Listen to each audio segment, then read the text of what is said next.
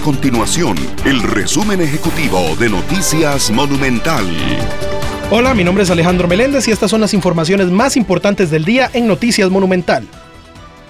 Este martes 2 de mayo se conmemoró el Día Internacional contra el Bullying y el Acoso Escolar, y expertos hacen un llamado a reflexionar ante esta conducta. Según la Organización para la Cooperación y el Desarrollo Económico OCDE, Costa Rica es el segundo país de América Latina en el que más se sufre por este flagelo.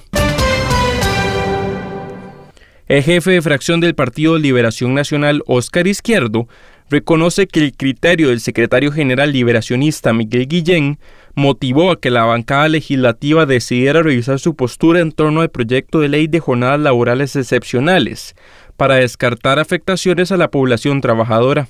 El secretario general del PLN, Miguel Guillén, había indicado que como partido no apoyarían un proyecto que irrespete los derechos, discrimine o persiga a los trabajadores. Además, resalta la necesidad de que esta jornada sea voluntaria.